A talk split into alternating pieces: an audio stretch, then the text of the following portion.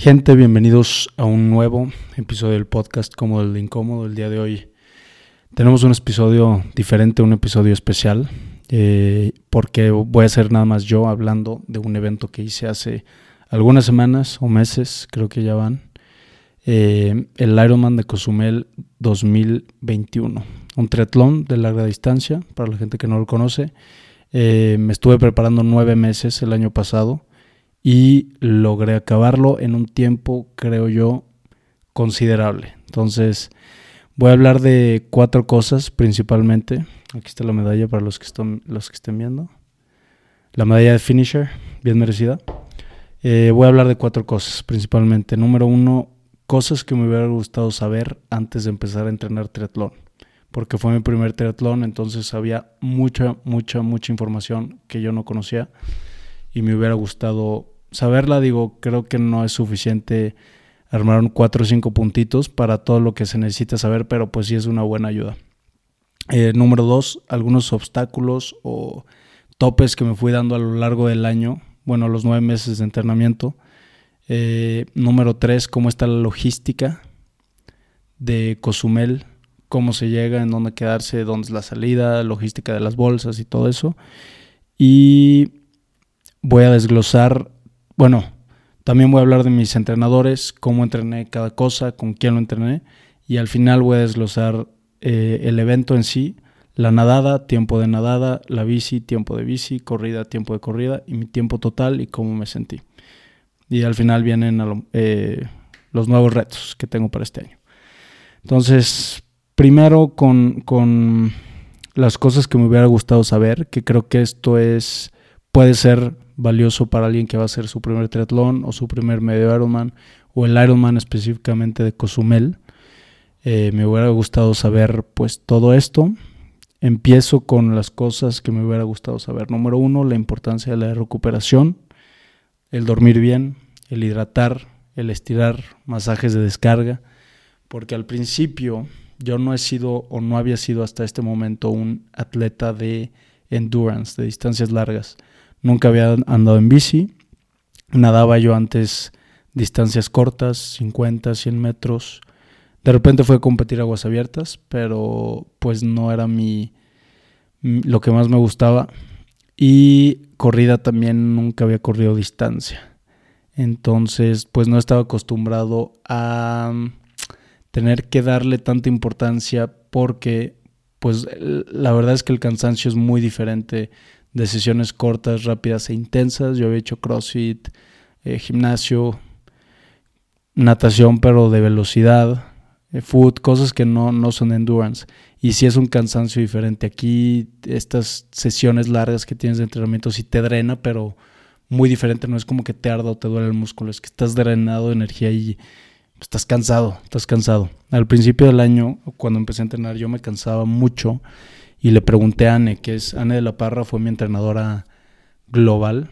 Voy a decir, ella me programó cargas, velocidades, distancias, qué días hacía qué. Le decía que me sentía muy cansado y, por lo que hablamos creo que es normal al empezar a adaptarte a las cargas de trabajo porque son distancias largas. Eh, y pues más si no estás acostumbrado.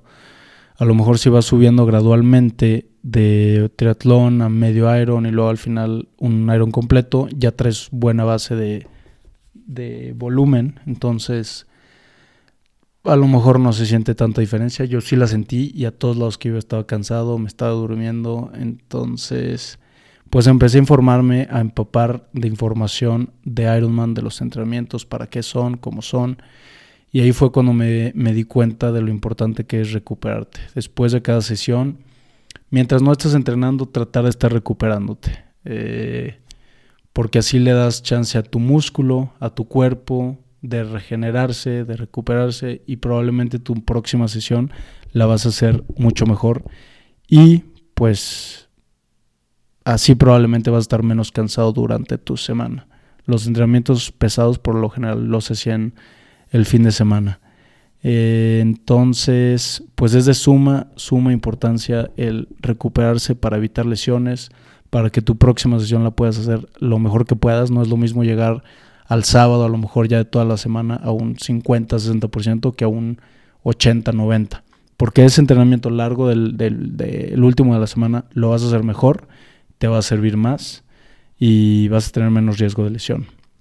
Entonces lo que intenté hacer es dormir de 8 o 9 horas todos los días religiosamente. Si salía, pues bueno, ya ni modo.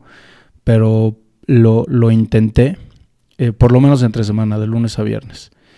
Y también comer muy bien, estar eh, hidratándome mucho, no nada más en los entrenamientos, sino antes y durante la semana, en mi trabajo, en aunque no estuviera entrenando, estar recuperándome por medio de hidratación, eh, comer bien y dormir muy bien.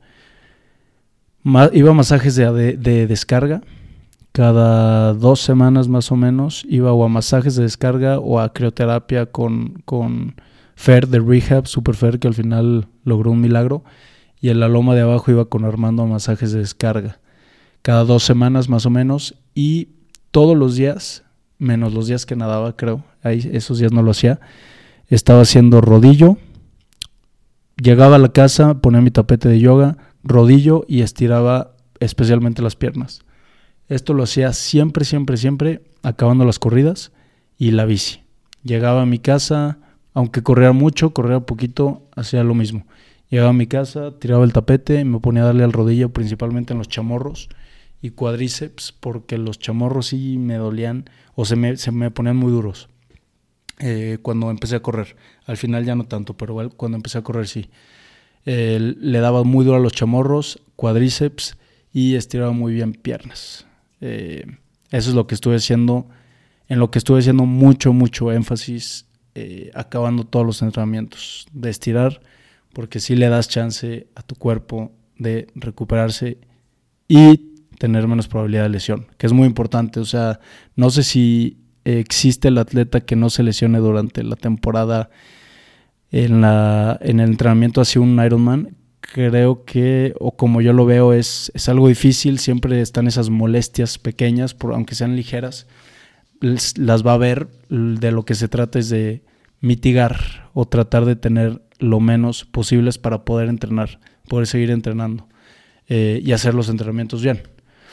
Entonces, pues es echarte la mano, tú ayúdate a que, a que tu cuerpo no tenga que llegar al extremo de darte una señal muy cañona de decirte ya no puedo por medio de una lesión o por medio de un dolor de cabeza muy gacho o panza o algo, pues es, es darle tiempo al, o darle, darle, darle lo que necesita para que se recupere bien y poder seguir. Punto número dos, las aerobarras, si es que vas a usar, consíguelas, cómpralas, réntalas, lo que vayas a hacer lo más antes posible. A mí me prestaron unas aerobarras creo que dos meses antes. Y pues yo sentía que era suficiente tiempo. Pero el día del Iron me di cuenta que no. El día del Ironman yo rodé yo creo que 90 eh, kilómetros en posición aero, que es pues un poquito más compacto para que el aire no te vaya pegando tanto. Y agarrar o ir más rápido con el mismo esfuerzo. Y si lo comprobé, yo iba, iba rodando en posición de bici normal de ruta, iba viendo mi velocidad, a cuánto iba, iba como a, no sé, 28, 29. Y nada más me ponía en posición aero y pues aumentaba la velocidad sin hacer más esfuerzo, con la misma frecuencia y, y todo. Y para la segunda mitad ya llevaba la espalda deshecha. Los segundos 90, los segundos 90 kilómetros los rodé todos en posición de, bici de ruta porque la espalda, los eh, trapecios los tenía deshechos. La espalda, especialmente los trapecios, me dolían muchísimo. Entonces, si me bajaba a posición aero, la espalda me estaba matando. Entonces tuve que rodar la segunda mitad de la bici en posición de ruta normal, te va pegando más el aire y haces más tiempo. Entonces, eh, pues yo recomendaría, o me diría a mí del pasado, si pudiera conseguir aerobarras antes, hazlo. Para mí a lo mejor fue un poquito diferente porque yo no sabía andar en bici de ruta, entonces al principio necesité más meses en alcanzar a adaptarme bien, aprender a, a agarrar la, ánfora, aprender a agarrar geles, barras, aprender a, pues, no sé, sacar el celular, Cosas básicas que mientras más cómodo te sientas en la bici, pues mucho mejor, porque te cuesta menos esfuerzo, gastas menos energía en hacer todo eso. Em, pero pues sería ese el segundo punto. Si tienes y estás planeando usar aerobarras para el Ironman, no las compres o no, que no te las presten dos semanas antes, un mes antes, porque si es una posición muy diferente y tienes que ir acostumbrando al cuerpo a esa posición porque es mucho tiempo. 5, 6 horas, depende de cómo ruedes en esa posición. La intención es estar lo más que se pueda ahí para que vayas más rápido, aplicando el mismo esfuerzo. Eh, tercer punto es, hay que darle a la bici muchísimo. Vi un video por ahí a principios del año pasado que un cuate como que desglosaba el Ironman y qué porcentaje de importancia tiene cada uno de los deportes o de las disciplinas de acuerdo a los resultados de, no, creo que eran los profesionales. O sea, ¿en qué disciplina haciendo un mejor tiempo te va mejor en total o en la tabla de posiciones? El número uno es la bici, número dos es la corrida y la anotación va al final y si es algo de lo que me di cuenta. Yo entrando al triatlón sin haber hecho bici nunca, pues sí es una, una desventaja, diría yo, porque mm, pues el, primero sentirte cómodo en la bici ya es, es un, un ganar muy cañón porque inicialmente el no poder maniobrar arriba de la bici te quita energía, vas apretado, estás estresado. Yo me acuerdo que la primera rueda en carretera que hice no pude dormir un día antes por los nervios porque aparte un güey me mandó un video de cómo se daban en la madre unos ciclistas por sacar un ánfora y como vas en bola, pues todos se cayeron. Entonces estaba muy nervioso, iba todo apretado y el estar en esa posición, incómodo en la bici, pues te va quitando energía que no deberías de estar gastando. Mientras más cómodo te sientas, mucho mejor en la bici, porque es mucho es lo que es más tiempo. Eh, son, yo me tardé seis horas, casi 6 horas 50, creo, como 6 horas 40. Y un buen ciclista, pues le puede bajar muchísimo tiempo. Es en donde más tiempo le puedes bajar al Ironman. Entonces, si yo pudiera regresar el tiempo, hubiera empezado a entrenar en noviembre, cuando me inscribí al Ironman, porque yo me inscribí en noviembre de 2020. Yo me inscribí. Y empecé a darle a la bici hasta marzo. En marzo llegó mi bici. Entonces hubiera aprovechado ese, esos eh, cuatro meses en darle solamente a la bici. Para acostumbrarme, para agarrar fuerza, porque si es, es algo diferente, aprender a rodar en grupo, agarrar mejor posición aero em, y pues bajarle muchísimo al tiempo. Le hubiera bajado muchísimo tiempo si hubiera empezado a darle a la bici nada más unos cuatro meses antes de empezar para triatlón. Yo lo recomendaría muchísimo si tienes la posibilidad de empezar a Ah, si ya sabes que lo vas a hacer y tienes la posibilidad de entrenar la bici antes de empezar a entrenar como todo, hazlo. O a lo mejor de especializarte un ratito en la bici porque sí le puedes bajar muchísimo. Creo que un buen ciclista tiene una gran ventaja en, en un Ironman, especialmente porque es una distancia pues relativamente larga. Y pues yo venía de un background de nadador que realmente no tiene mucha importancia en, en un Ironman. Yo, por ejemplo, de, gente que conocí aquí de San Luis que iba conmigo, yo salí primero a nadar, le saqué algunos 5 minutos, 10 eh, minutos, 15 minutos y me alcanzaron luego, luego en la bici me pasaron y me sacaron más de dos horas en el Ironman, en el tiempo total. También porque corren muy bien. Eh, pero a lo mejor en, el, en, el, en la bici mm, me les pude haber pegado más o le pude haber bajado mucho más tiempo a mi tiempo total del Ironman. Entonces, punto número tres, darle mucho, mucho, mucho a la bici. Mucha importancia, mucha importancia sentirse lo más cómodo posible.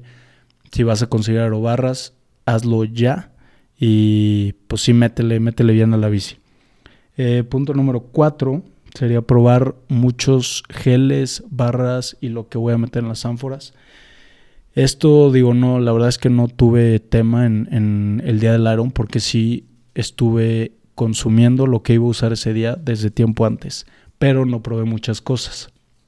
Lo que me hubiera gustado hacer es probar más cosas para ver qué es lo que me acomodaba mejor.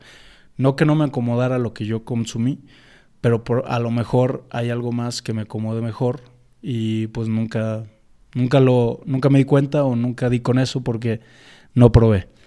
Eh, lo que yo estuve usando fueron geles para la bici, para la corrida, barras Hammer que están muy fáciles de digerir, eh, pastillas de electrolitos Hammer también y para las ánforas de CIS Betafuel se llama. En la corrida pues geles, Gatorade, agua, Pepsi y al final. Pero pues si tienes chance de calar otras marcas, calar otros sabores, calar diferentes cosas, yo lo haría mucho antes, nada más para empezar a probar y que, que puedas tomar una decisión ya con más información. Yo tomé una decisión de lo primero que me acomodó, ya, eso. Entonces, eh, ese sería otro de los puntos que, que me hubiera gustado saber. Y quinto punto, cosas que me hubiera gustado saber. En la bicicleta, en los triatlones, yo no sabía esto. Hay una línea en donde el atleta se tiene que subir, o sea, esa línea te marca que te tienes que subir antes de esa línea y hay otra línea al final de la bici que te dice dónde te tienes que bajar. Yo no sabía esto. Al principio fue muy intuitivo porque vi que todo el mundo se estaba subiendo antes de la línea y había un güey que estaba parado que te decía, pues no, no sé si decía algo, pero pues vi, la línea y vi que todo el mundo estaba subiendo antes, entonces dije, pues me subo antes de esa línea yo también y ya, salí a la bici. Y al final hay otra línea, yo no sabía, entonces casi me mato porque yo llegué full velocidad a a donde te bajas a la transición de correr y el güey me gritó, te tienes que bajar aquí o no, algo así me gritó. Entonces frené durísimo, la, estaba, estaba bien mojado el, el piso y casi me mato. Entonces, pues para saber esto, y sí, yo creo que sería bueno practicar una o dos veces transiciones porque es algo que yo nunca me había preguntado. ¿Qué se hace una vez que acabas de nadar? ¿Qué se hace una vez que acabas de la bici? Entonces yo llegué a las transiciones me tardé muchísimo porque no sabía qué hacer, eh, porque nunca lo había pensado, nunca me preocupé, se me hacía... No, no me pasó por la cabeza el preguntarme qué, qué, pues, qué hacer entre disciplinas. Entonces, si pueden hacer una o dos en el Ironman, no tiene que ser rápida como en un triatlón olímpico o sprint, distancia corta, pero pues sí que tengas una idea o más o menos noción de qué es lo que vas a hacer una vez que acabes de nadar. Porque yo llegué a la transición, dije, puta, ¿ahora qué hago? agarré la bolsa de las de, que dejas un día antes, saqué todas las cosas y ya lentísimo empecé a hacer todo. Lo mismo en la corrida, porque no sabía qué hacer. Entonces hubiera a lo mejor practicado una o dos veces que era lo que iba a hacer. Em, ahora, algunos de los obstáculos o retos, a lo mejor no obstáculos, de los retos que, que tuve el año pasado en los nueve meses de entrenamiento, que pues me hubiera gustado evitarlos de alguna manera. El, primero fue que a principios de año uno, un amigo muy cercano mío eh, estaba buscando donadores para un familiar y, era el tipo de sangre que yo soy. Entonces me pidió que donara y yo con mucho gusto le dije que sí. Y pues de lo que investigué antes de ir a, donar, se supone que estás ya bien después de días de donar. Entonces, pues no vi algo, no vi ninguna señal roja o algo que me dijera que no lo hiciera. Entonces, pues fui a donar. Eh, apenas estaba empezando a entrenar yo. Eh, ese día y al día siguiente creo que no hice ejercicio y ya después regresé normal. El día que regresé, creo que el primer día fue a nadar, nadé como 100 metros y me mareé, pero pasadísimo de lanza. Me mareé muchísimo. Dije, puta, Mm, no, pues no, no sé qué es esto. Se supone que ya debería estar bien, porque ahí también te dicen, tú ya puedes hacer tus actividades normales. Por ahí como que estaba empezando a entrenar, traía la carga, no, que no estaba acostumbrado, más la donada, yo creo que sí me dio en la madre. Le pregunté a mi cuate, le dije, güey, me estoy sintiendo bien raro, ¿qué onda? Y me dijo, sí, güey, yo me empecé a sentir bien como hasta después de seis semanas, o sea, más de un mes. Dije, a la madre. Y no que no lo hubiera hecho, pero si hubiera tenido la oportunidad, lo que hubiera hecho es conseguirle a alguien. Si no conseguía a alguien, claro que donaba, porque no, no es como que soy un atleta de alto rendimiento que iba por podio y me, pues, eh, fue un mes y medio que no me sentí bien, nada más. Pero pues a mí me da miedo porque era como un, un reto grande y un reto que nunca había hecho, un triatlón, entonces sí fui muy meticuloso con el entrenamiento. Eh, no sé si hay bases científicas a esto que estoy diciendo, esto es mi experiencia de cómo me sentí después de donar, pero si pudiera, lo que haría sería tratar de conseguir a alguien, si no se puede, yo, yo dono sin problemas, pero sí me sentí raro como un mes, un mes y medio después de donar. Si, alguien está en esta misma situación, en esta misma posición, pues eh, sí recomendaría intentar conseguir a alguien y si no se puede o es una emergencia, pues adelante nada más. A lo mejor eh, comparto mi experiencia por si alguien se siente raro y dice a la madre, pues no sé qué me está pasando, pues probablemente es eso. No tengo bases científicas, ahí échenle una, una buscada. El segundo obstáculo, reto que tuve fue que me dio COVID. Esto fue en julio. Eh, un cuate muy cercano mío se fue a vivir a, otro país, entonces le hicimos una despedida en Puerto Escondido. Le dije a Anne, le dije a mi entrenadora Anne, pues sabes qué, me voy a ir con mis cuates, voy de rumba, es la idea. Mm, la neta no creo entrenar, a lo mejor sí puedo entrenar, pues me saldré a correr ahí o a nadar, pero no, no es la idea. Eh, nos fuimos cinco o seis días. Entonces, pues Llegamos a Puerto Escondido, la neta está bien, bien perrón. Se lo recomiendo a, la banda, quien trae ganas de ir, láncese, está bien chido. Hay mucha gente, muchos extranjeros. Todavía no está tan comercial como a lo mejor otras playas como eh, Tulum, puede ser. Hay lugares bien chidos para salir, restaurantes padres. Las playas están muy bonitas y la fiesta está, está chida. Entonces fue una semana de descontrol, de cruda, de desvelarme, de comer mal y aparte traía la carga de volumen del entrenamiento de ya unos marzo, abril, mayo, cuatro meses. O sea, las distancias que ya estaba haciendo pues no estaban tan puñetas ya. Sí estaba ya corriendo bien, rodando bien. La nada, la neta, fue muy consistente. Yo creo que nadé lo mismo todo el año. Eh, entonces, pues me fui a, Puerto Escondido y se me juntó todo. Cuando regresé me quería morir porque me sentía muy, muy, muy, muy, muy mal. Me dolía mucho la espalda alta, me dolía la cabeza, me sentía muy débil y la primera prueba que me hice salió negativa. Entonces dije, si no es COVID, es que me estoy muriendo y pues ya me queda una semana de vida. Me hice la otra prueba como a los 3, 4 días y salí positivo. Y pues le dije a Anne, me dijo, ¿sabes qué? Pues no vamos a hacer nada en dos semanas ahí a ver cómo te vas sintiendo. Entonces fueron dos semanas de estar leyendo y viendo videos de Ironman y de triatlón y, y, y aquí en mi casa porque pues no podía hacer nada más. Y si intentaba hacer algo más, yo creo que me iba a dar más en la madre. Porque fue el primer, la primera variante, no me acuerdo cómo se llama, pero fue la que estaba más dura. Y pues sí nos dio durísimo. Yo creo que se me juntó todo eso, desvelada, cansancio, salidas, eh, cruda y COVID. Em, después de las dos semanas, la primera vez que salí a correr aquí por mi casa, casi me desmayo. Corrí 15 minutos, estaba haciendo calor y casi me desmayo y me empecé a angustiar. Sí dije, puta, ya no falta tanto para el Ironman y me siento bien mal, no puedo ni correr ni 15 minutos. Eh, pero pues gradualmente fui regresando. Como a las dos semanas ya volví a hacer las distancias que estaba haciendo antes de irme a Puerto Escondido. Si tuviera que regresar el tiempo, me iría a Puerto Escondido otra vez. Probablemente sí. Eh, pero por, por, la despedida de mi cuate, porque pues se fue a vivir a otro lado. Pero, eh, pues no sé, no sé qué haré diferente. A lo mejor no angustiarme tanto. Pero ahorita pues ya sé que sí lo pude sacar. En ese momento me, angustié. Eh, y el, tercer obstáculo o reto que tuve en, estos nueve meses de entrenamiento fue que en el mes de octubre me pusieron brackets en febrero, creo, o marzo. El mes de octubre, en una de mis, revisiones de dentista, me dicen, hijo, le traes una, una carizota. Me la intentaron limpiar ahí no se pudo. Me dijeron, ¿sabes qué? Pues te tenemos que hacer endodoncia. Y dije, puta madre. esa semana me tocaban hacer 180 kilómetros en bici y correr media hora después.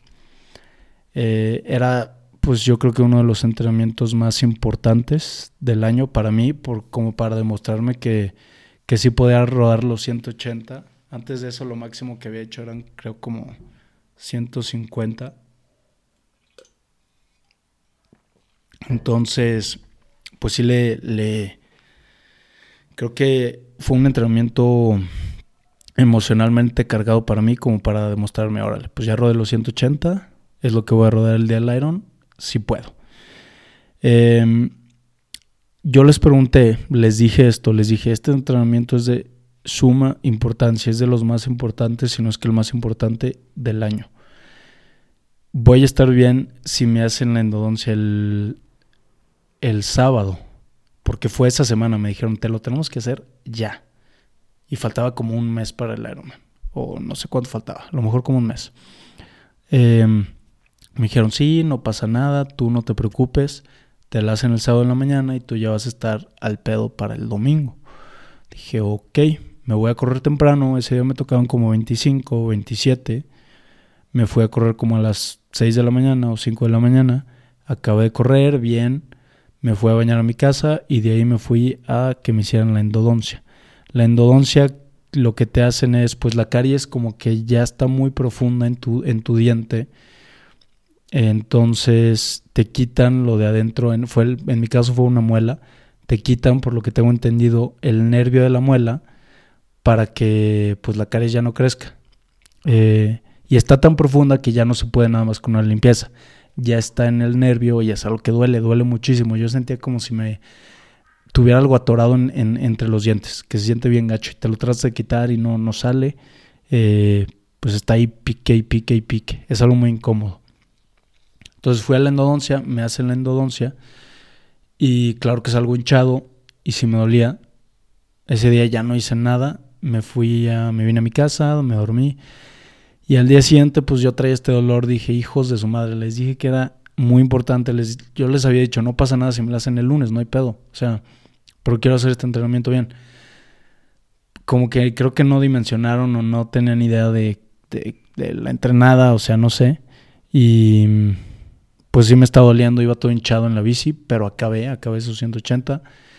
Y por ahí escuché, también no hice mucha investigación, que, las caries te perjudican a tu rendimiento por una sustancia que se crea en tu cuerpo, un líquido que se, no sé, la verdad es que no, hice la investigación, pero eh, si les interesa, pues ahí métanse a buscarle cómo te afectan las caries a tu rendimiento atlético o deportivo.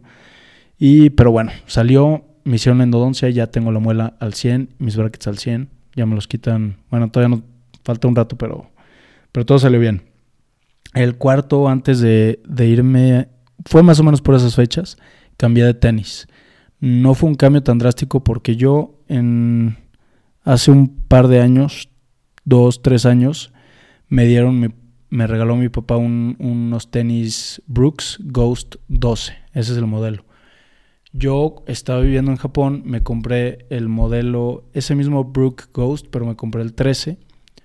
Y antes del Iron, ya estos 13 pues ya estaban medio fregados, ya tenían muchos kilómetros, ya estaban llegando a su límite.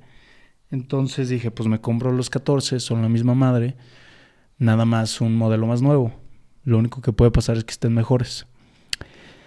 Después de las primeras corridas largas que hice con esos tenis, me empezó a regresar un dolor que tuve a principios de años, que es periostitis. La periostitis es una molestia muy, pues como silenciosa. Te, de repente te empieza a picar aquí como por la espinilla y se quita, luego regresa y es difícil de quitarla porque no es como que ya en una sesión, dos sesiones ya quedas. No, es algo que tienes que estar trabajando pues todo el día, te, estar poniéndote hielo, estirando bien, masaje, crioterapia. Eh, entonces, pues es algo que no recomendaría o que no volvería a hacer, cambiar de tenis con tan poca anticipación antes del evento porque yo luego, luego les metí corridas largas, no sé si eso se haga, no si esté bien o no.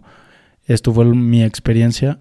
Em, Entonces aquí pues entró Superfer de, de Rehab y Armando, que me hicieron un parote estos, estas semanas antes del Ironman, faltaba como un mes, un mes y medio y me regresó el dolor. Me acuerdo que hubo una corrida que me tocaban como 17, si no me equivoco, o más, o 21. Y a los 11 kilómetros le hablé a Anne en ese momento en el Parque Tangamanga. Le dije, Anne, no aguanto la pierna. Es el dolor que ya había tenido a principios de año, que es periostitis, y no aguanto la pierna. Me dijo, ya párale, hasta ahí déjalo. Mm, hay veces que nos sentimos mal y después de correr unos 6, 7, el cuerpo ya agarra calorcito y se empieza a sentir bien. Pero ya 11, pues ya es una distancia considerable. Entonces ya párale, eh, vete a, que te chequen, a ver qué, qué ondas con eso. Entonces dejé de correr, que nunca había, creo que nunca me pasó que no acabara una sesión de entrenamiento más que esa. Todas las demás, todo mi Training Peaks estaba en verde para ese entonces. Eh, entonces no la acabé, me fui a checar con Fer, me dijo, ¿sabes qué? Es lo mismo que traes al principio de año. Lo que vas a hacer es todos los días ponerte hielo, tres veces al día. Vamos, te vas a venir dos veces aquí a que te pongamos crioterapia. Iba con Armando que me diera masaje, pues no sé, una o, como una vez a la semana, porque ya faltaba bien poquito. Entonces me empecé a angustiar otra vez porque dije, nunca he hecho un triatlón. El Ironman es una distancia considerable de cada una de las disciplinas y no voy al 100, no mames. sí me, me, me, preocupé por mí, por mi salud, por porque me fuera a dar algo, ya sea en la pierna o, o que, no sé. Entonces, pues hice todo lo que pude para, para mi recuperación rápida antes del el Ironman. Y también lo que hice fue regresar a los tenis pasados. que ya estaban moldeados. Aunque ya estaban en su límite de kilómetros, preferí correr, correr con esos porque me, pues me dieron más confianza.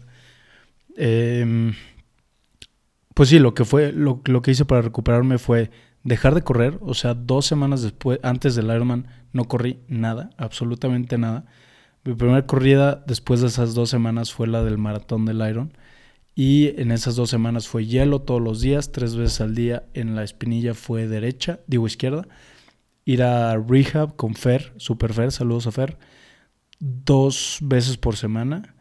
Em, con Armando creo que una y también unos ejercicios me puso a hacer para fortalecer.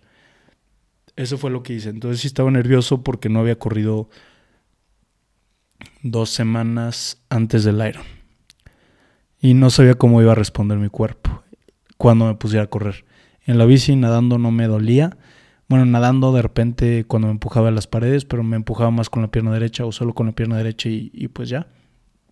Eh, y en la bici sí no me dolía para nada. El último fue ya el fin de semana del Ironman. Perdimos el vuelo, o más bien no lo cancelaron. Llegamos al aeropuerto, nuestro vuelo era el jueves. el plan era llegar jueves en la noche para estar despertar allá viernes en la mañana, estar sábado y el domingo la competencia. Llegamos al aeropuerto, hacemos el check-in, dejamos maletas, todo bien, estamos en la sala de espera, comiéndome, yo estaba comiéndome una hamburguesa y de repente vocean en el aeropuerto. Eh, vuelo a vuelo San Luis Cancún con el número tal, tal, tal, se ha cancelado. Por favor, presentarse a mostrador de Volaris y todos, pues había varios que iban a hacer el Ironman. Yo creo que de ahí conocía como unos 3, 4 competidores, más las familias. Entonces, pues ahí van todos como locos al mostrador. No, pues que qué pedo, qué pasó, ¿Cómo, cómo creen, tenemos el Iron, ya vamos a competir. Todo el mundo haciéndolo de pedo. Y total, lo que se pudo resolver es que nos cambiaran el vuelo a ese día en la madrugada. O más bien el día siguiente en la madrugada a las 3 de la mañana. Pero pues aquí ya te, te corta tu dormida de ese día, que es muy, muy importante estar bien descansado y dormir bien antes de una competencia tan larga. Y también por eso me puse nervioso, porque ya traía la pierna, no iba a dormir bien ese día y en ese momento yo estaba traumado con dormir bien. Y, pues es eso. O sea, lo demás es que pues a lo mejor te quitan una noche de hotel, pero pues eso yo creo que ya viene pasando a segundo plano cuando no estás bien físicamente y no vas a dormir bien. Entonces nos regresamos a la casa, a las 12 de la noche pasaron por nosotros, o a la 1 de la mañana, no sé, y nos llevaron otra vez al aeropuerto y el vuelo sí salió a las 3 de la mañana. Llegamos a las 7 de la mañana a Cozumel y agarramos camión, ferry y llegamos al hotel temprano. Ese mismo día, o luego lo llegando, dejamos maletas y nos fuimos a la expo a darnos, a registrarnos y todo eso. Entonces, esto sí, pues no es algo que pueda controlar. Lo que sí hubiera hecho, o lo que harían en una siguiente edición, si es que vuelvo a ir, es irme un día antes, llegar el miércoles. Yo creo que sería, sería lo óptimo para mí, por lo menos, como yo lo veo. Llegas el miércoles, estás jueves, viernes y sábado y compites el domingo. Es lo que yo haría. Em, ahora, logística, cómo se llega a Cozumel, de dónde sales, bolsas, cómo las dejas, dónde y demás. De San Luis Potosí, que es donde yo vivo, hay un vuelo directo a Cancún y creo que hay vuelos directos a Cozumel. De Cancún, bueno, no sé si de Cancún, creo que sí. De Ciudad de México, no sé si haya, digo, sería cuestión de buscarle. Lo que yo hice, porque hay vuelo directo de San Luis que está barato, es volar de San Luis a Cancún, agarramos una camioneta, de Cancún a Playa del Carmen y de ahí hay un ferry que va hacia Cozumel. Se tarda como una hora el ferry. El traslado de Cancún, a, del aeropuerto de Cancún a Playa del Carmen también es como una hora. Y pues nada más es cosa de checar bien a qué horas son las salidas de los ferries. Hay dos compañías que, que están haciendo los traslados de los ferries y tienen horarios desfasados. Creo que es por media hora. Entonces si una compañía sale a las 8, la siguiente sale a las 8 y media, a la siguiente media hora ya está de regreso el otro, entonces ya te puedes ir, pues nada más es cuestión de checarle cuál se te acomoda mejor. Los boletos los puedes comprar por adelantado redondo, lo que nosotros hicimos porque no estábamos seguros si íbamos a alcanzar o no X o Y ferry fue comprarlos ahí en ese momento antes de, subir. Nos dejó la camioneta en, en la entrada a la marina o a donde subes al ferry y los compramos ahí. Creo que cuestan, no sé, como 300 pesos el boleto. Una vez llegando a, mm, a Cozumel, a la isla, porque Cozumel es una isla, em, agarramos un taxi. Ahí toda la movida es en taxi. Las distancias son cortas, pero el calor está bien perro. Y pues si vas a competir en un Iron, eh, probablemente lo que no quieres es cansarte. Entonces Llegas, ahí todo es en taxi y te cobran 100 pesos casi todos los traslados. O si no es que todos los traslados, porque según yo me cobraron 100 todos los taxis, no importa a dónde fueras. Eh, bueno, porque todo es por lo general ahí en la avenida principal. Yo creo que si te vas más lejos te cobran más. Pero agarramos taxi, llegamos al hotel, al Grand Park Royal, que es un hotel todo inclusivo. Eh, pues ya para no batallarle en, en estar cocinando y demás. Pues sí, digo, yo creo que también es buena opción a lo mejor echar un Airbnb, vas al súper, este, pero bueno, aquí ya te deslindas de toda responsabilidad. Lo único que tienes que hacer es llegar a dormir, pararte a los horarios que son que están abiertos los restaurantes y la comida pues no está no estuvo mal. Entonces, eh, y también estaba cerca de la Marina, Fonatur, que es de donde el Ironman completo sale. El medio Ironman tengo entendido que sale de Chancanab. ¿Por qué circuito? Sales de ahí y regresas ahí mismo. El Iron completo sales de la marina, nadas en línea recta y llegas a Chancanab, que es donde están las bicis. También por eso, eh, pues vi ese hotel y, estaba bueno y estaba cerca de la, de la marina, entonces decidimos quedarnos en ese. Eh, el viernes es el día de registro, vas, te registras, te dan tu chip, te dan una maleta y en la maleta vienen las bolsas para, para tú dejar las cosas un día antes, en donde vas a echar tu casco, o bueno, tus cosas de bici, tus cosas de correr y tus cosas de natación antes de echarte al agua. Eh, entonces el viernes es ese registro, creo que también lo puedes hacer el sábado, no estoy muy seguro, pero preferimos hacerlo eso luego, luego el viernes para tener el sábado libre para ir a dejar las bolsas de transiciones. Llegué, hice el registro, ahí está la expo, puedes comprar cosas. La verdad es que yo me quedé decepcionado con la calidad de cosas. Yo pensé que iban a estar más perronas, pero al parecer no. Em, pero bueno, compré llaveros, compré esta gorra, compré, creo que nada más. Se, la traje, se los traje a mis coaches los llaveros y pues me dieron mi chip, la mochila que te dan de Ironman y las bolsas de transición. Después de eso me regresé al hotel a descansar todo el día, todo el día. Al día siguiente fuimos a dejar, que fue el sábado, fuimos a dejar las, primero, bolsa de, de bici.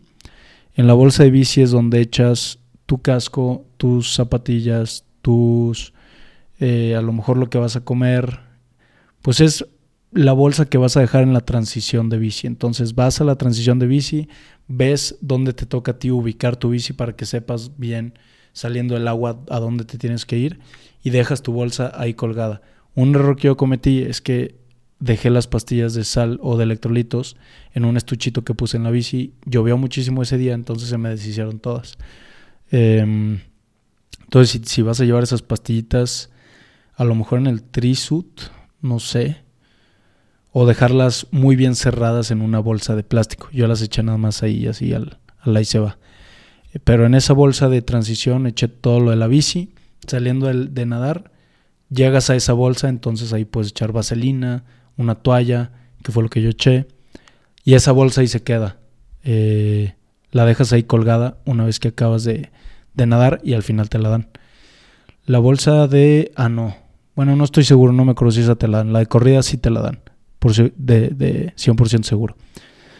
Después de dejar la bolsa de la bici, me fui a dejar la bolsa de la corrida que está en, en el estacionamiento de Soriana, de Cozumel. Y ahí es donde dejas todas tus cosas que vas a tener una vez que acabas la bici y vas a empezar la corrida. Pues ahí dejas tus tenis, tu cinturón de con el vivo, con el número, geles, pastillas, ketorlacos, lo que gorra, lentes, lo que vayas a usar. Esa bolsa, si cuando tú acabas la corrida, regresas a ese mismo lugar por tu bici y pues ahí va a estar la bolsa, entonces sí la vas a recuperar. Antes de la nadada, esta bolsa no la tienes que dejar, tienes una bolsa, creo que es blanca. Ahí es donde echas todas tus cosas antes de meterte a nadar. Cuando vas a nadar, pues a lo mejor traes chanclas, a lo mejor traes un impermeable. Yo traía impermeable porque estaba lloviendo perrísimo ese día. ¿Qué más traía? Mm, pues no sé, cualquier pertenencia, collar, lo que sea que, que, quieres dejar antes de meterte a nadar, lo metes en esa bolsa, lo dejas en un como trenecito que está antes de la caminada para irte a nadar y esa bolsa te la regresan al final o la recoges. Entonces no se pierde, eh, pero pues no recomendaría dejar cosas de valor, deja nada más lo que traes puesto antes de, de meterte a nadar, como chamarra, chanclas, eh, y cosas que no, no pasaría nada si las pierdes. Em, y pues eso sería como la logística, digo, creo que hay mucho que explicar, pero sería muy extenso explicar todo. Eh, pero más o menos así está la movida. Yo acabé de hacer todo eso como a la una, dos de la tarde. Acabé, me fui a mi, mi cuarto al hotel, pedí de comer al cuarto y a dormir. Me dormí como a las 7 de la noche. Ah, esto agregaría a cosas que haré diferente para el siguiente. Yo llegué al hotel y estuve en un cuarto con mi mamá y mi hermana, quienes iban pues a disfrutar el viaje, iban a, verme competir, pero es diferente estar durmiendo, estar quedándote con un atleta o alguien que también lo va a hacer, alguien que va pues un poquito más, más chill. Ese día en la noche, como a las 7, mi hermana se estaba, no sé qué, desmaquillando, mi mamá echándose un cigarro afuera y yo pues ya me quería dormir, entonces les dije, por favor, por favor, por favor, mañana hagan lo que quieran, tienen todo el día libre, pero ya duérmanse ahorita, mañana tengo un Ironman. O sea, por favor, háganme paro y ya duérmanse.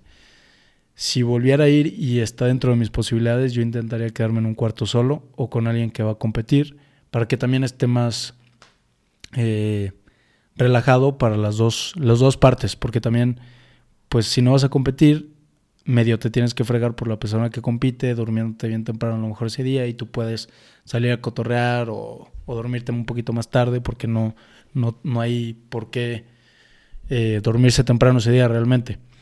Entonces, pues consideraría eso. si, si volviera a ser o si vuelvo a ser uno o cuando lo vuelvo a hacer. Ya ese día del evento, eh, pues me levanté a las cuatro y media para desayunar.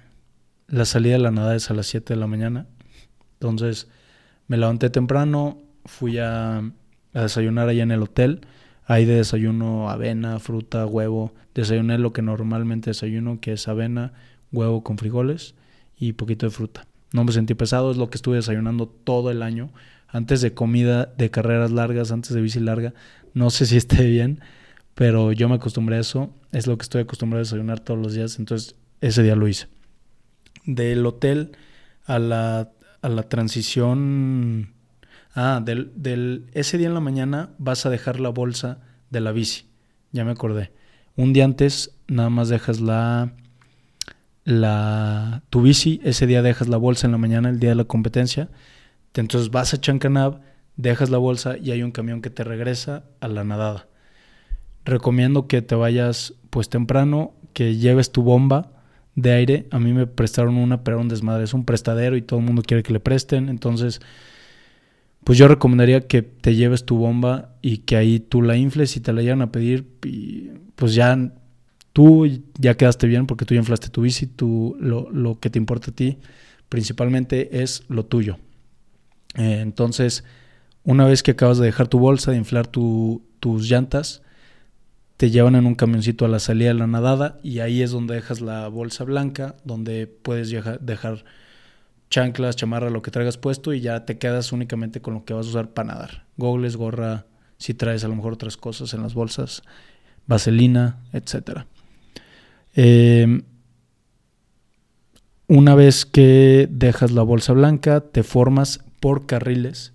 La nadada empieza o dividen carriles dependiendo del tiempo de natación que tengas proyectado. Los más rápidos van al principio, los más lentos van al final y te vas acomodando de, acuerdo a la división de tiempos. Por ejemplo, si te vas a tardar de 45 minutos a una hora, te formas en este carril. De una hora a una 15, no sé si lo dividen cada 15 o media hora, pero ahí te formas tú más o menos por donde crees que vas. Nosotros nos formamos hasta adelante, yo sí tenía más o menos pensado hacer ese tiempo de nadada, entonces a mí me quedó bien y también pues si te pones adelante te toca tener que lidiar con menos gente, eh, es menos bola, por lo, que, por lo que tengo entendido. Entonces pues nos pusimos hasta adelante, primero salen los pros y después ya empiezas a salir tú. Hay personas como voluntarios que te van dando salida cada cuatro 5 segundos. Sales, bajas una rampita que estaba mojada y te avientas al agua. La nadada es toda recta, toda recta, toda recta. Em, ah, bueno, antes de seguir con esto voy a desglosar mis entrenamientos y con quién entrené. Mi entrenamiento global lo hice con Anne de la Parra. Ella me programó todos los volúmenes, distancias y qué hacía cada día. La nadada, nadé con el equipo que he nadado toda mi vida en el Deportivo Potosino casi no hice la natación que me pone Anne, hice lo que hacía el equipo, nada más menos distancia. Si ellos nadaban 6, 7 kilómetros, yo nadaba 4 o 5. La bici me la programaba Anne, pero la, hice en fuga ciclismo inteligente. Saludos al coach Lino, que él fue quien me estuvo checando, pues él, él vio mi progreso en la bici, me iba corrigiendo, me iba... Es muy diferente que te programen en línea y que nada más vean tus tiempos a realmente estar viendo el progreso del atleta fin tras fin o día tras día. Entonces ahí estuve haciendo rodillo y las rodadas largas en grupo salía con ellos. La corrida me metí a correr a un equipo del Parque Tangamanga que se llama NDK, con el coach Sebas, saludos al coach Sebas, y me metí específicamente con un coach para cada disciplina porque yo sentía que necesitaba un entrenamiento intensivo porque nunca había hecho bici y nunca había hecho corrida a distancia. Entonces, para darme yo más oportunidad de tener un mejor, mejor desempeño. Yo creo que si te quieres hacer bueno en corrida, júntate con los corredores. Si te quieres hacer bueno en bici, júntate con los ciclistas. Si te quieres hacer bueno en nadar, júntate con los nadadores. A lo mejor puede dar miedo porque inicialmente vas a ser muy malo, como era mi caso. Al final, pues ya no era tan malo. Obviamente me seguían ganando muchos por mucho, pero pues ya no estaba tan puñetas. Y más en la bici. Yo creo que la bici fue donde más mejora pude notar. Porque sí, de no poder ni sacar la ánfora, a rodar ya una distancia considerable, pues, y poder rodar en grupo y ya poder soltarme con la mano izquierda, con la derecha no, no nunca me pude soltar o todavía no lo hago, pero es donde vi más mejora. Entonces, entrené con un especialista de cada uno de los deportes y Anne me programaba cargas, porque sí tienes que balancear. No es como que te metes a un equipo de natación, una de bici y una corrida y haces lo que ellos hacen, porque pues, te vas a tronar probablemente.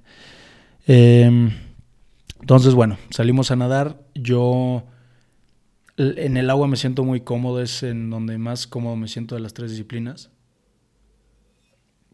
Entonces, em, pues yo salí relajado, yo no quería hacer un tiempazo, porque sabía que no era necesario. Realmente la nadada en el Iron es como el, el, el pagar la entrada al evento. O sea, pues es, no es tanto tiempo, no es tanta distancia, es nada más como ahí calentar brazos, eh, subir un poquito ritmo cardíaco. Em, a mí me gustaría o consideraría que sería bueno que subieran un poquito la distancia, de jodido a unos 5 kilómetros. Probablemente no va a pasar, pero pues realmente la distancia 3.8 es, es corta comparada o muy corta comparada con la bici y la corrida. Pero sí entiendo que si meten 10 kilómetros antes de un Ironman, todo el mundo va a salir muerto. Tampoco, se trata de eso. Pero lo equivalente a un maratón, como es el maratón corriendo en el agua, son 10 kilómetros. Entonces, pues a mí, a mí me gustaría, porque soy nadador, la mayoría de la gente no le gusta nadar y probablemente estén en desacuerdo con esto, pero estaría chido que metieran de jodido unos 5K, porque ahí ya sí le puede sacar una ventaja considerable a la gente que neta no nada, porque puedes no nadar tanto y sales eh, medio atrás, pero en la bici recuperas en chinga. Aquí, si le metes un poquito más distancia, pues sí ya es, es más trabajo el que tiene que hacer la persona que no nadó para ese evento. En, en la nadada, mi plan era nadar lo más tranquilo posible, nadar estirado al paso que estuve entrenando y pegármele a alguien, porque en la nada sí se puede hacer drafting. Eh, al principio me fui atrás de un señor, como en los primeros 500, 700 metros. Le empezó a dar más lento y una chava que iba atrás de mí, iba el señor, yo y una chava atrás de mí, que sabía que nadaba muy bien. Me pasó y dije, me voy con ella, aprovecho porque vas haciendo menos esfuerzo y no tienes que voltear tanto si va bien orientada. A lo mejor yo me confié de más porque casi no volteé a ver, dije, pues, se ve que esta morra sin nada bien, sabe qué está haciendo, se ve que es experimentada, nada más me le pego y ella ya me va a llevar. Entonces me le pegué a, la chava y me fui literalmente toda la nada del 800 al 3800, tres kilómetros atrás de ella. Llegué a la a la transición o al muelle rapidísimo. La verdad es que yo iba impresionado de lo rápido que iba porque no estaba haciendo tanto esfuerzo. A lo mejor si me hubiera cansado, si hubiera, me hubiera, me hubiera hecho sentido la velocidad o el tiempo que hice en la nadada, pero la corriente a favor estaba durísima. Entonces todos hicieron tiempos mucho más rápidos de lo que tenían proyectados. Yo nadé en 45 minutos y 44 segundos, 3.800 metros, que para mí es un tiempo rápido. Yo no tenía proyectado hacer eso. Entonces, pues salí muy bien, eh, no me cansé absolutamente nada. La transición o de desde que sales del mar a que llegas a tu bici, si es un buen cacho. Entonces, si le tienes que correr, yo me fui bien, bien tranquilo. Dije, ¿para qué me, me para qué elevo mi ritmo cardíaco? No tiene sentido me voy tranquilo, no voy por tiempo, no pasa nada.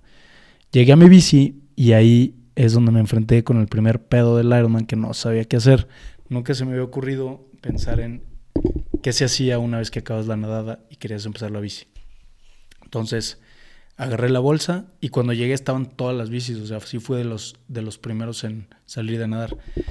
Agarré la bolsa, tiré todo y ya empecé a, pues primero agarré la vaselina, me puse vaselina otra vez porque me puse antes de nadar, me puse otra vez en axilas, cuello, entrepierna, eh, me sequé los pies con una toalla, me puse vaselina entre los dedos de los pies, me puse calcetines, me guardé la cámara porque yo no tengo, no tenía bolsa en mi bici para guardar cosas.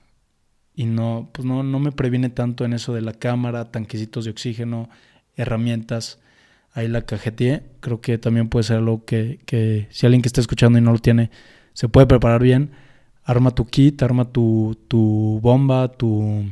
Bueno, si no tienes bomba, tanquecito de CO2 que ahí, ahí venden. Este, tu cámara. Yo todo eso me lo tuve que meter en el Trisut. Mis 6, 7 geles, barra, bueno, no, no eran tantos geles. Geles, barras, pastillas de sal, pastillas de electrolitos, cámara, eh, una ánfora, todo me lo tuve que meter atrás, iba pesadísimo. Entonces, pues me tardé muchísimo haciendo eso, mi transición uno fue 10 minutos. Ya, acabé de meterme todo, agarré la bici, me fui muy tranquilo caminando hacia la salida. Vi que todos estaban subiendo antes de la línea roja, entonces yo hice lo mismo y le di la bici. Empecé tranquilísimo, mm, yo no quería, no tenía prisa y no quería tronarme. Me daba mucho miedo tronarme porque si te truenas no te das la oportunidad de acabar el evento. Entonces, em, pues yo preferí guardarme, prefería en ese punto, prefería llegar a la corrida con piernas de más que de menos. Entonces, pues me la llevé muy leve, todo el mundo me empezó a pasar, yo creo que pasé a cinco personas en la bici, todo el mundo, todo el mundo me pasó. En la bici hice 6 horas 48 minutos con 37 segundos, que es una rodada lenta. Y aquí es donde regreso al punto de los ciclistas, que si ruedas bien, por ejemplo, una persona, un, amigo mío de aquí de San Luis, que rueda bien, hizo la, bici en 5 horas 9 minutos, algo así. Menos de 5 horas y media. Entonces nada más en la bici, yo le saqué como 15 minutos nadando, él me sacó mm, una hora, casi dos horas en la bici. Y luego todavía me sacó más en la corrida porque también corre más rápido que yo.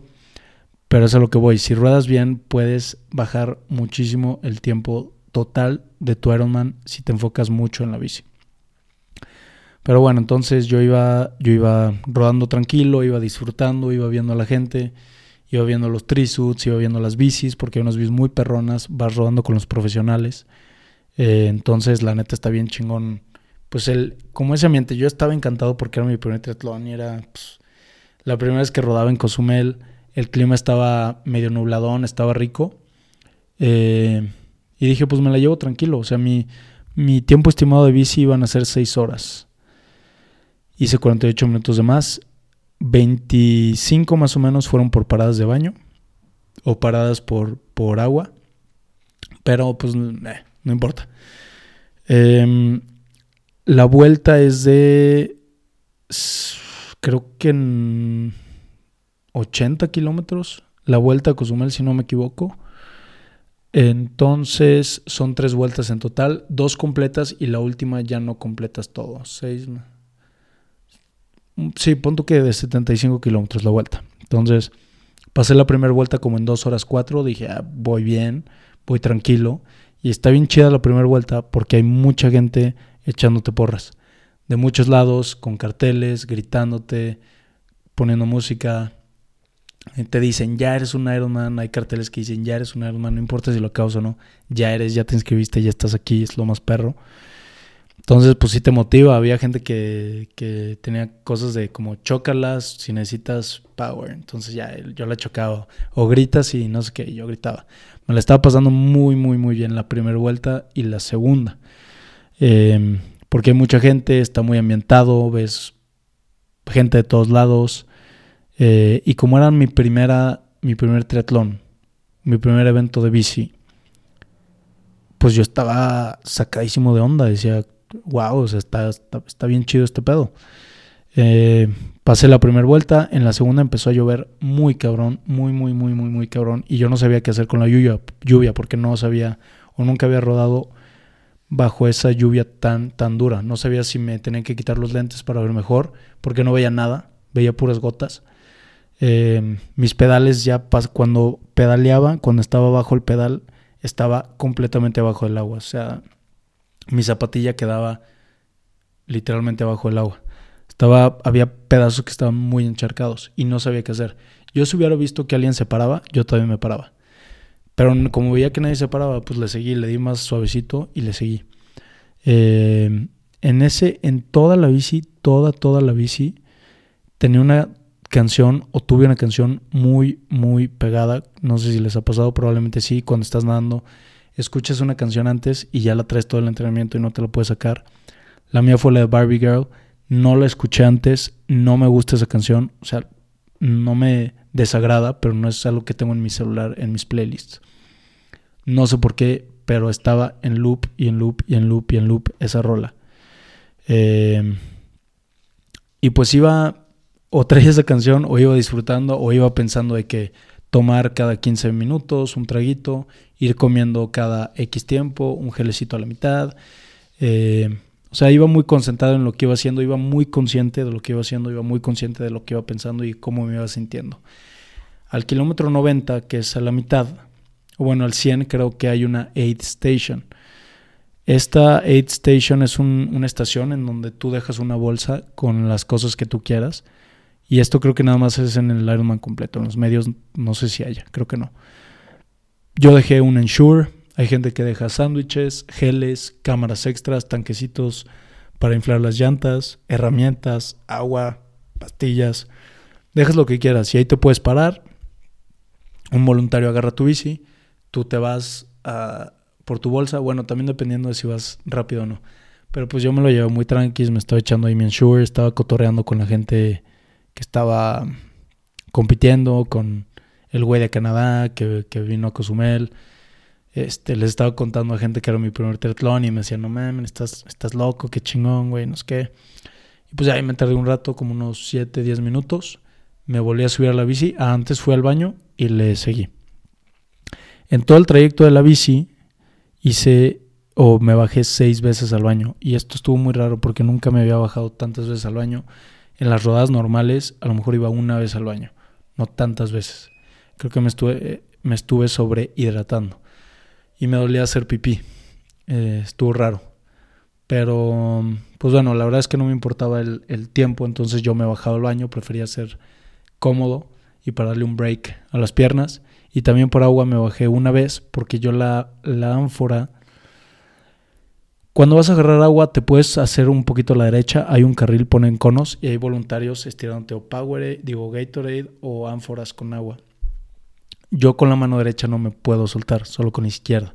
Entonces lo que hacía era le daba hasta adelante, me paraba al lado del baño que están hasta el final, ahí acomodaba la bici, la recargaba, iba por un agua, echaba el refil, o sea, más bien agarraba esa ánfora, le echaba la pastilla de Nun, que son electrolitos, y me la ponía atrás o la ponía en la bici. Y luego ya le, agarraba la bici y le seguía. Em, y bueno, así fueron las tres vueltas. La de en medio llovió bien cañón, bien, bien cañón. En la última ya nada más estaba pues chipi chipi, ya no estaba lloviendo tanto. Y antes de acabar los 180, esa fue mi rodada más larga también. Fueron 181 kilómetros, creo. Fue mi rodada más larga y mi corrida más larga de mi vida. Eh, cuando acabas la bici, hay una línea que tienes que bajarte antes, como ya había mencionado, tienes que bajarte antes de esa línea porque si no me imagino que te penalizan. Hubo varias gente que la penalizaron que iba drafteándose atrás de mí. Hubo como tres personas. Sí hay draft, pero se supone que no hay. Si hay draft, yo no lo iba haciendo, por eso no me penalizaron. Pero si hay draft, ni madres que no se vale. Claro que sí hay. Me imagino que los pros ahí sí los tienen bien checaditos, pero a nosotros, que realmente vale madres el tiempo que hagamos, pues no nos checan tanto. Em, entonces, te tienes que bajar antes de la línea. Yo casi me mato porque frené durísimo, no sabía. Entonces, casi me mato y yo pensé que había gente que agarraba tu bici y te la acomodaba y no fue así. Entonces, yo estaba esperando que llegara un güey a agarrar mi bici y acomodarla y me quedé como de, pues qué pedo ahora, que ¿a quién se la doy? Me dice, no, métete ahí. Y yo, puta. Bueno, ya te metes al estacionamiento donde dejas un día antes la bolsa de la corrida, acomodas tu bici en tu lugar y hice lo mismo que en la transición de la bici. Agarré la bolsa, tiré todo y me empecé a poner, me sequé las piernas, dejé otra toallita en esa bolsa, me puse calcetines, tenis, mi cinturón con los números, con el número y los geles, gorra. Cuando me bajé de la bici fue un sentimiento muy raro porque nunca me había sentido así, o sea, mi cuerpo era es un estado en el que nunca había estado. es como cuando te pones o cuando tomas alcohol por primera vez, que de repente empiezas a sentir como algo raro y dices, ay cabrón, ¿qué es esto? Así me sentí yo, no, obviamente, no, no comparo sensaciones, sino el, el, el tener un, una nueva sensación en tu cuerpo que no sabes qué es, que nunca había sentido. Entonces, eh, pues me bajé y dije, a la madre, ¿qué es, ¿qué es esto? ¿Qué me está pasando? No me sentía mal, sentía pues cansado, pero como nunca había hecho un Ironman antes, nunca había rodado y nadado esas distancias antes, a esa temperatura, pues me saqué mucho de onda. Entonces, me bajé, este, salí caminando el primer kilómetro porque es algo que escuché que el, por lo general los atletas el primer kilómetro se vuelven locos por la emoción de ya haber terminado la bici y que, que pues a lo mejor ves a tu familia, entonces sales rajamadre y, y te puedes bofear o te puedes tronar. Yo escuché esto y dije, a mí no me va a pasar esto ni de pedo. Entonces me fui caminando. Entonces mi maratón empezó caminando. Eh, y la verdad es que está bien padre. Empezando la calle principal, el maratón son tres vueltas de 14 kilómetros. Siete idas, siete de regreso, esa es una vuelta, lo haces tres veces. La primera parte está bien padre porque igual hay gente echándote porras, gritando, carteles. Eh, el ambiente está bien, bien, bien fregón. Aparte de que ves gente a lo mejor que tú conoces. Después del kilómetro 1 empecé a correr a lo que me tocaba, que era entre 5.50 y 6 minutos del kilómetro. En todas las estaciones de abasto me paré por bolsita de agua, a lo mejor un traguito de un Gatorade y hielos. Me eché hielos en el trisuit, en la gorra y le seguía. Todas las estaciones de abasto me paré, o sea, bueno, no me paré, pero las caminé y después volví a correr. Eh, los primeros 7 kilómetros, pues yo estaba encantado, padrísimo, viendo a todos los atletas correr, restaurantes, todas las porras. Muy fregón, la verdad. La primera vuelta la hice bien. Iba muy bien hasta el kilómetro 21. Eh, iba dando los pasos que se supone que me tocaban, que era entre 5.56 el, el kilómetro. Eh, hasta el kilómetro 21. Después del kilómetro 21, en la corrida hay un aid station otra vez, donde puedes agarrar, dejas una bolsa y pues le puedes echar lo que quieras. Otra vez geles, pastillas, de comer si quieres. Se me ocurrió, porque había hecho esto en entrenamiento, tomarme un Ensure al kilómetro 21. Lo estaba haciendo a, a la mitad de las corridas largas. Entonces dije, ah, pues me va a caer bien. Pero ya para este punto, pues ya traes la panza bien cargada de geles, barras, Gatorade. Entonces, que no es pues, cosa, no es algo sólido, no es algo que normalmente comes en tanta cantidad. Me cayó bien mal el Ensure porque me eché un ketorolaco también al principio de la corrida y a la mitad. Me eché otro ketorolaco con el Ensure. Me cayó bien mal y de aquí la panza se me fue para abajo. Me tuve que meter al baño. Era un pedo, este, quitarme el trisut porque está, estás todo mojado Tenía la espalda cansadísima, me dolía todo, me dolía el abdomen bien cañón. Cuando hubo un punto que tomaba agua, tomaba agua y como que tosía y el abdomen me apretaba y me dolía horrible. Pero después del 21 fue que empezó a valer madres todo. Además de que se acabó el agua. Se acabó el agua del evento. Llevaba gente a las estaciones de que agua, agua. no hay, no hay, no hay. Se acabó el agua al kilómetro 21 y yo no iba tan atrás. Había gente que apenas iba empezando, por ejemplo, el maratón o iba en la primera vuelta. Entonces, de mi 21 a 28, la panza horrible. Me paré una vez al baño. Los baños en ese punto ya están asquerosos, no hay papel. Em, da mucho asco entrar. Y es un pedo quitarte el trisut. Del 21 al 28 no había agua, lo que tomé fue Gatorade. Y a mi 28 ya hubo agua, botellas de agua, no bolsas, botellas, pero pues de jodido ya había agua. En el kilómetro 28, que es cuando iba de regreso hacia la tercera vuelta, me, entraron, como que me dio hambre y me entraron dos plátanos. No me había nada, dejé de comer geles, no comí nada en esos 7 kilómetros porque tenía mucho asco. Me entraron esos dos plátanos y me dio medio para arriba. Ya llevaba una botella de agua yo y ya se había hecho de noche en este punto. Eh, seguí corriendo hacia los 35 y a los 35 es donde peor me sentí de todo el Ironman. O sea, ya era de regreso hacia los últimos 7 kilómetros. Ahí sí caminé. Eh, me empecé a marear. Y aparte, en, ya en ese punto, las, la parte que está atrás de la vuelta, en donde no hay público y no hay restaurantes y no hay gente, es donde es como donde ya están todos los zombies, la gente que ya camina chueco, está sentada, parada, que ya no puede, vomitadas, el piso está lleno de Gatorade, de agua, de geles, o sea, está de Pepsi, un revoltijadero ahí, está asqueroso. Entonces eso a mí también me empezó a dar mucho asco porque el olor, em, después del COVID me quedó un olor muy, muy gacho, las cosas feas, todas me huelen igual. Cuando vas pasando por carretera y de repente empieza a oler feo, a eso, eso me huele igual que, no sé, comida echada a perder, me huele igual, eh, cierta comida todavía me huele feo. Entonces me empezó a dar mucho asco, me empecé a marear, pasando ya el kilómetro 35 y caminé. Me tomé una Pepsi porque me acuerdo que en un podcast con Tati, de este Ironman, de hecho, dijo que la coca o la Pepsi estaba mucho para arriba. Ahí había, ahí había Pepsi. Agarré una Pepsi, me la eché y me dio para arriba, pero cañón. Después de esa estación ya no había Pepsi, se acabó la Pepsi. Entonces dije, puta, otra vez. Em, entonces lo que hacía era agarraba agua fría, helada, la de los hielos, y me la echaba en la cara así. Agarraba agua, un traguito y le seguía. Ya en este punto estaba haciendo los kilómetros a 7, yo creo el kilómetro o más. Em, cuando me faltaban dos kilómetros, dije, no mames, ya acabé. Agarré por último, me eché agua con hielo y eso sí, los últimos dos kilómetros los cerré como a 6.15, o sea, más rápido de lo que estaba haciéndolo.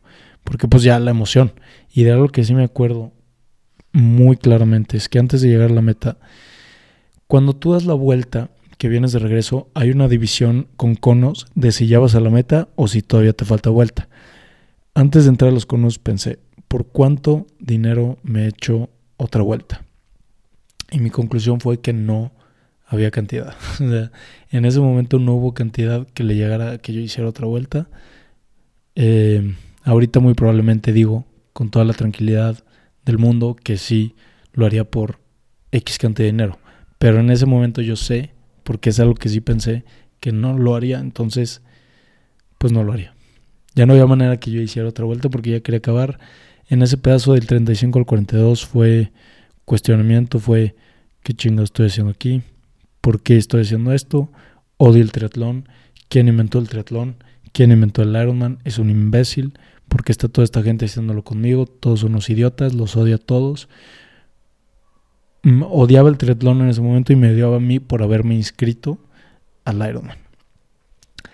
Cuando iba cuando ya te vas por el lado derecho de los conos, eh, ya es cuando vas a la meta que está el tapete rojo con el logo de Ironman, va subiendo, es el reloj, acabé, me volteé, volteé, volteé a ver a la meta y en ese momento me acordé mucho de mi abuelo. Mi abuelo pues le gustaban mucho los retos físicos. Él no era triatleta, pero hacía muchas, hacía muchas caminatas largas. Le gustaba ir a San Juan, todos los años iba y ya grande. Eh, y le, le, interesaban o le intrigaban mucho los atletas.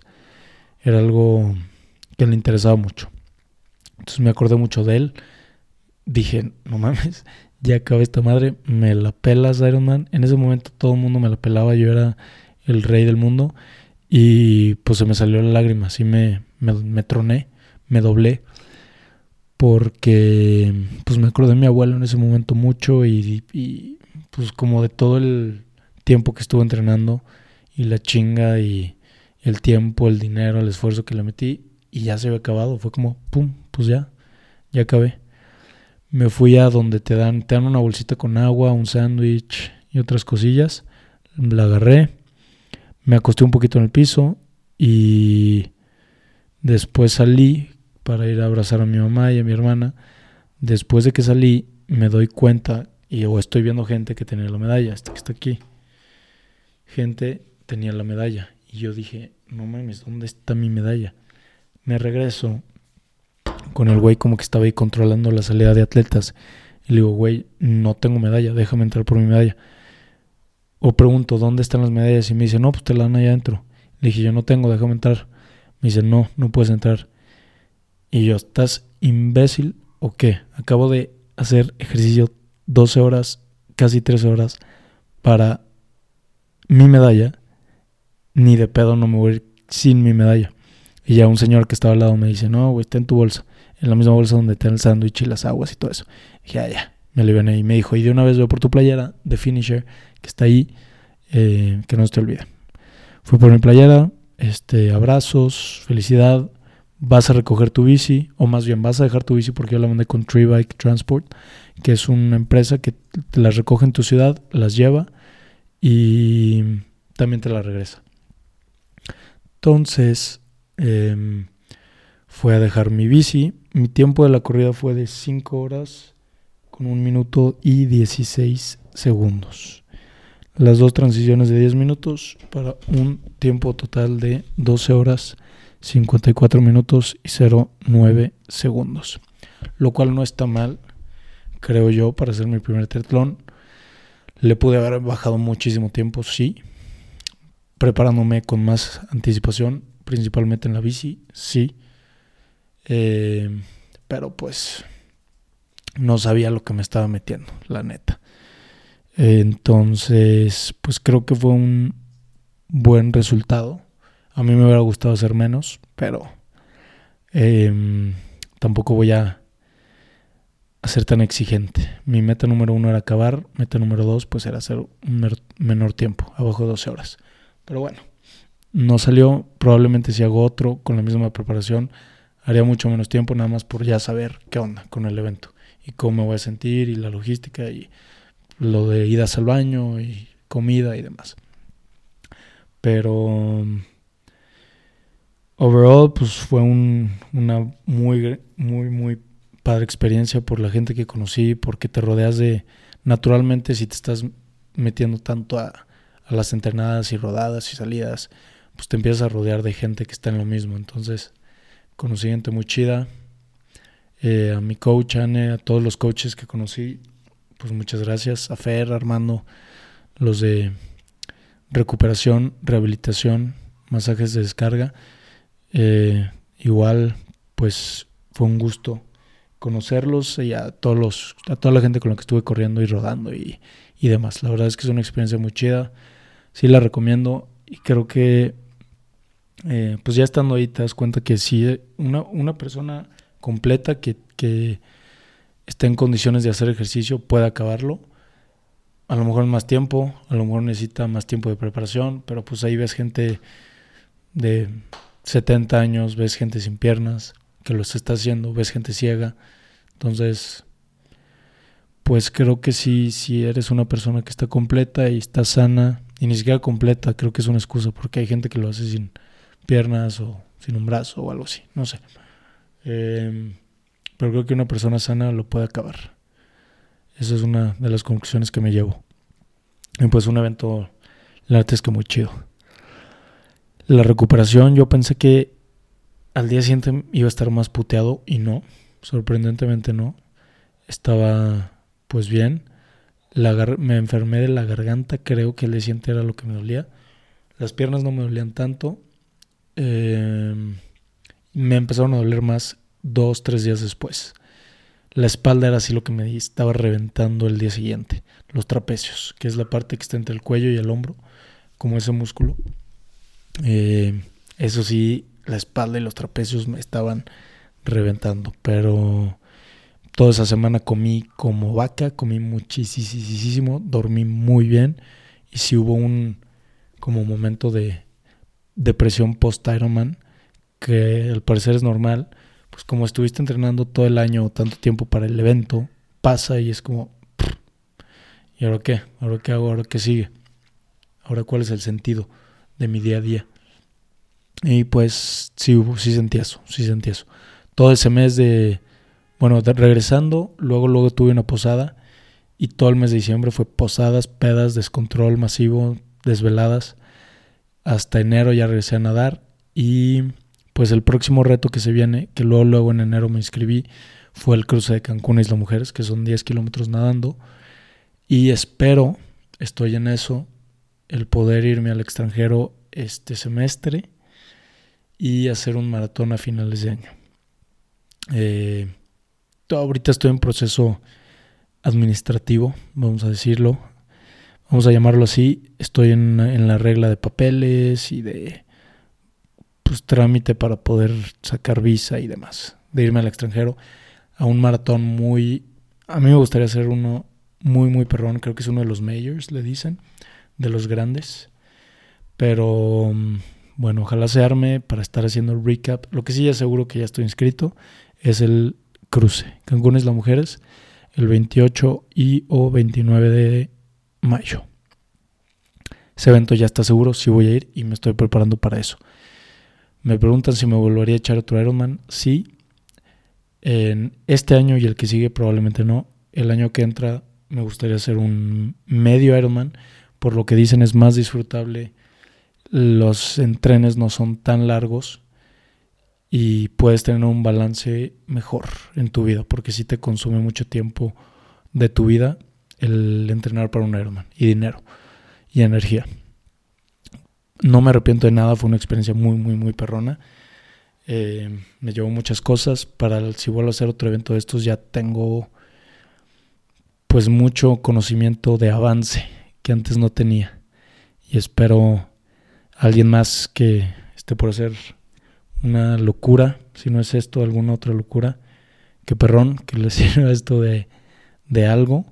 Y pues va a ser todo por este episodio de el Ironman de Cozumel 2021. Eh, si alguien le gustaría entrenar o está buscando entrenador, no sabe con quién, me puede escribir a ver si les conseguimos ahí un descuentito con en Fuga, con Lino, en Endeca, con Sebas, con Ane, eh, en Rehab, con Fer para cualquier rehabilitación o recuperación que esté necesitando, sea masaje, sea presoterapia, sea crioterapia. Y también lo que estuve usando todo el año fueron cosas Coco Lime, ropa de bici, nadada, corrida, que yo me sentí muy bien. Mi trisuit de ese día fue Coco Lime. Eh, entonces, pues cualquier cosa de esas que necesiten, escríbanme a ver si o para ver qué descuentillo les conseguimos. Para que se animen a, sea esto o sea cualquier reto que, que sea, no tiene que ser tan tan extenso o grande como un Ironman, sea medio maratón, el medio o, fondo completo de Cozumel, que es popular por lo que veo entre los ciclistas aquí en San Luis.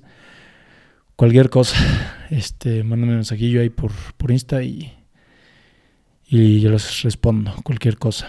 Gracias a todos los que se quedaron hasta el final. Les mando un fuerte abrazo y vámonos.